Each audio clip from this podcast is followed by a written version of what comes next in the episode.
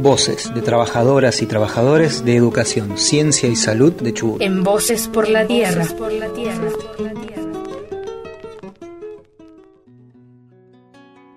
En Voces por la Tierra sumamos a esta familia radial la participación del colectivo Traces. Traces, según las propias palabras de las personas que integran este colectivo, es una comunidad de trabajadores de la ciencia, la educación y la salud. Personas que están comprometidas con el desarrollo armónico del lugar que habitan. Se trata de un grupo de personas heterogéneo, diverso, que surgió desde la adversidad que impuso, y sigue imponiendo lamentablemente, el avance del lobby minero en las instituciones estatales de las que forman parte estas personas. Entre los objetivos de este grupo se destaca en primer lugar eh, compartir experiencias, conocimientos y saberes eh, referidos al cuidado de la salud integral, al fomento del bienestar social y eh, a la construcción de una coexistencia pluricultural pacífica. Pero por otro lado también trabajan evidenciando y denunciando todos los intentos por corromper, destruir y desarticular los entramados comunitarios y asociativos que se conforman en la defensa de los territorios y de los bienes comunes. La intervención de este colectivo de Traces en el programa de hoy viene a ampliar y profundizar el análisis eh, que hacíamos durante el programa pasado del extractivismo. En este caso, eh, los compañeros profundizarán en relación a algunos conceptos popularizados y que utiliza el lobby extractivista en sus estrategias publicitarias.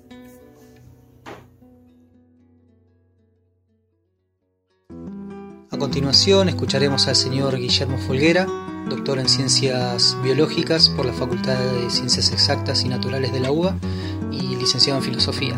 Es además investigador de CONICET y ha escrito numerosos libros y ha dictado cursos tanto a nivel nacional como internacional. Es una voz esclarecedora e informada que nos ayudará a comprender más sobre algunos términos o frases comunes que resuenan toda vez que los extractivismos irrumpen en los territorios. Guillermo se referirá entonces al concepto de desarrollo sostenible y nos dará su mirada respecto a la relación que se presenta entre estos proyectos y las comunidades. Para finalizar, el investigador también nos dará su opinión respecto de las promesas que siempre acompañan a este tipo de actividades. Bueno, yo creo que cada vez que se acuden a esas nociones como desarrollo, como crecimiento o progreso, se está buscando mucho más cubrir o encubrir que verdaderamente descubrir y poner algunas cuestiones en, discusión. O dicho de otra manera, yo creo que se empobrece nuestra calidad eh, democrática, nuestra vida pública, cada vez que se acuden esas banderas que aparentemente implican algún tipo de, elemento positivo, pero que en el fondo lo que hacen a mis ojos es sobre todo eh, ocultar intereses y ocultar beneficios y beneficiados. ¿Qué significan hoy desarrollo, crecimiento y progreso? Significa básicamente mantener en movimiento una maquinaria fabulosa de generar guita, de generar dinero, a costa de ciertas cuestiones que no aparecen suficientemente visibilizadas y con una temporalidad que tampoco aparece expresada. En este sentido tenemos un engranaje eh, con nombres propios empresariales que se llama eh, Barricol o, o, Bayer o Monsanto o Arauco o eh, Yamana Gold o Pan American Silver, no importa, eh, sí importa, por supuesto, pero no importa, me refiero, son intercambiables. También engranajes desde el sector estatal, absolutamente en consonancia con eso. Entonces tenemos INTA eh, de, haciendo un acuerdo con BAF, eh, la, Facultad de, Agronomía de la UBA haciendo acuerdo con Benetton, la Facultad de Exactas y Naturales de la UBA haciendo un acuerdo con Shell, o IPF haciendo un acuerdo con Chevron, pero el Estado tiene un lugar activo de complicidad y con un beneficio que responde al canon histórico eh, eh, del gran negocio neoliberal, pero que en muchos casos se tiñe de aparentes signos opuestos, ¿no? Entonces, eh, no, nosotros somos desarrollistas, pero en el fondo responde, por ejemplo, a la lógica de aumentar el PBI. Y con la lógica del PBI se oculta todo lo que se oculta. Yo creo que todo ese engranaje que se presenta tiene que ser puesto eh, sobre la mesa con un real, una real pregunta. Bueno, ¿cuáles son los beneficios efectivos que involucran la calidad de vida de comunidades y naturalezas y cuáles son los costos. Y yo creo que ahí queda muy evidenciado que no hay ningún tema que realmente involucre una mejora en la calidad de vida, que cuando se hablan de promesas, son promesas en general no cumplidas, ¿no? promesas de puestas laborales, que en general, por ejemplo, eh, por ejemplo, en el caso de las megafactorías de cerdos, eh, la cantidad de puestos de trabajo eran miserables en comparación con otros, eh, otras inversiones, que en el caso, por ejemplo, de San Juan y la Barrigol, creo que eran menos de 30 jachaleros y jachaleras las que trabajaban efectivamente en el proyecto Veladero, y que muchos habían sido expulsados cuando fue el derrame de Veladero. Fíjense cómo aparece la cuestión de que si alguien tiene raíces en los territorios, eh, eh, es un peligro para el beneficio de estas empresas y donde y con esto cierro la cuestión del tiempo, ¿no? La temporalidad. Son proyectos que no pueden proyectarse en el tiempo, son proyectos que como el peor virus eh, se enraizan en un lugar, lo chupan hasta su extinción y se mueven. Y esa extinción tiene que ver con la calidad de vida de las comunidades, que en muchos casos terminan yéndose de esos lugares por invivibles, tiene que ver con los bienes comunes, lugares que se secan y se incendian, lugares que se inundan. Eh, tiene que ver con un tiempo de vida absolutamente incompatible con estos proyectos.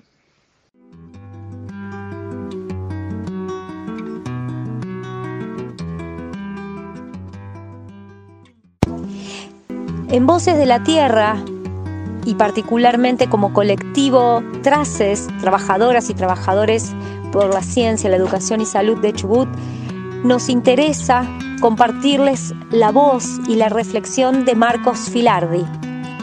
Marco Filardi es abogado, recibido a los 26 años en la Universidad Nacional de, Buenos Aires. Luego de recibirse, Marcos inició un recorrido, un viaje eh, que le cambió la visión del mundo. Recorrió África, distintas comunidades y poblaciones, eh, pueblos hambreados en situaciones eh, extremadamente vulnerables, pero también recorrió más de 250 localidades argentinas. Y con todo esto, con todo lo que se trajo de ese gran viaje, construyó un mapa al que denominó Mapa de la Soberanía Alimentaria. Marcos considera que la soberanía alimentaria, este poder decidir, organizar, diseñar la alimentación en cada pueblo, respetando su propia forma de concebir el mundo y la producción de los alimentos, es el único camino para lograr terminar con el hambre en los territorios.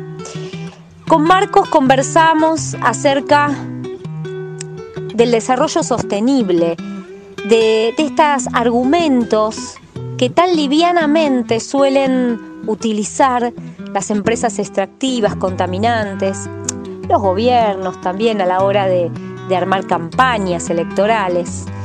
Y además de, conversar sobre eh, los reveses ¿no? y los vericuetos del desarrollo sostenible y del crecimiento económico, con Marcos conversamos sobre el término recursos naturales, otro término también en cuestión, últimamente mm, puesto en crítica eh, por parte de las comunidades.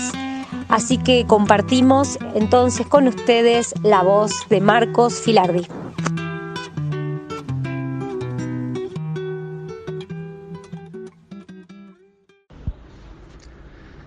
La sustentabilidad o sostenibilidad es una de las tantas nociones en disputa. La sustentabilidad nació como una reivindicación muy legítima de la mano de los movimientos ecologistas de los años 60.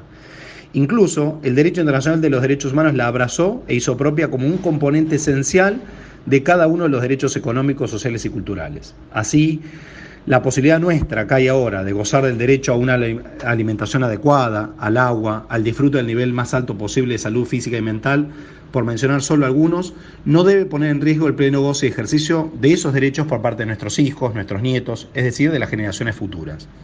Cuando el pueblo en vía guaraní se detiene a pensar antes de cada acción, ¿cómo es acción?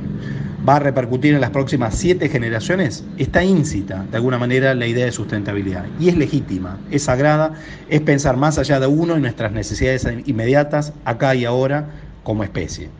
Sin embargo, las empresas contaminantes, los grandes capitales financieros y los gobiernos se la apropiaron también, la cooptaron y naturalmente la vaciaron completamente de contenido.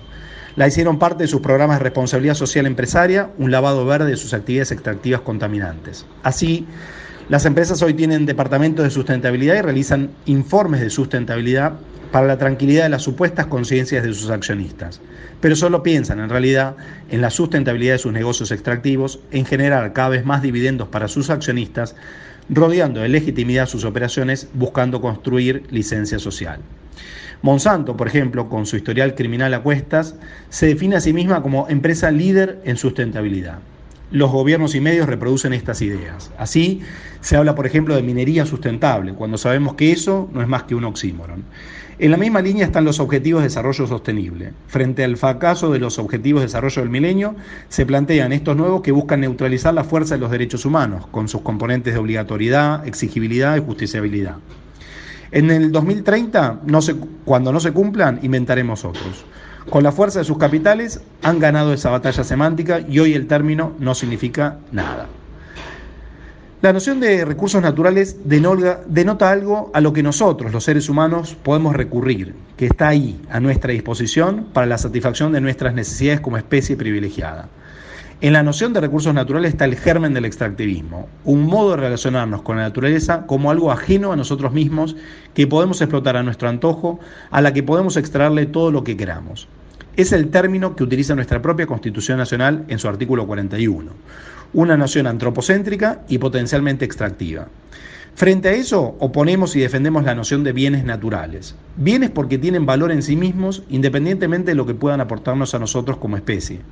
Es un cambio radical de paradigma, porque la noción de bienes naturales subyace la idea de que nosotros como especie no somos más que una especie más, una hebra en la trama de la vida, y somos naturaleza.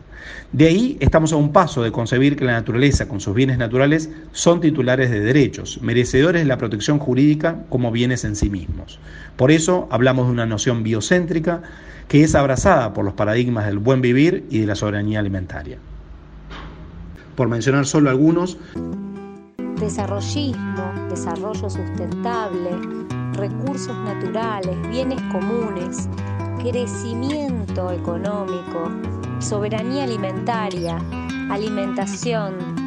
Son conceptos, palabras que estuvimos trabajando y compartiendo en este micro radial del colectivo Traces, trabajadores y trabajadoras de ciencia, educación y salud de Chubut.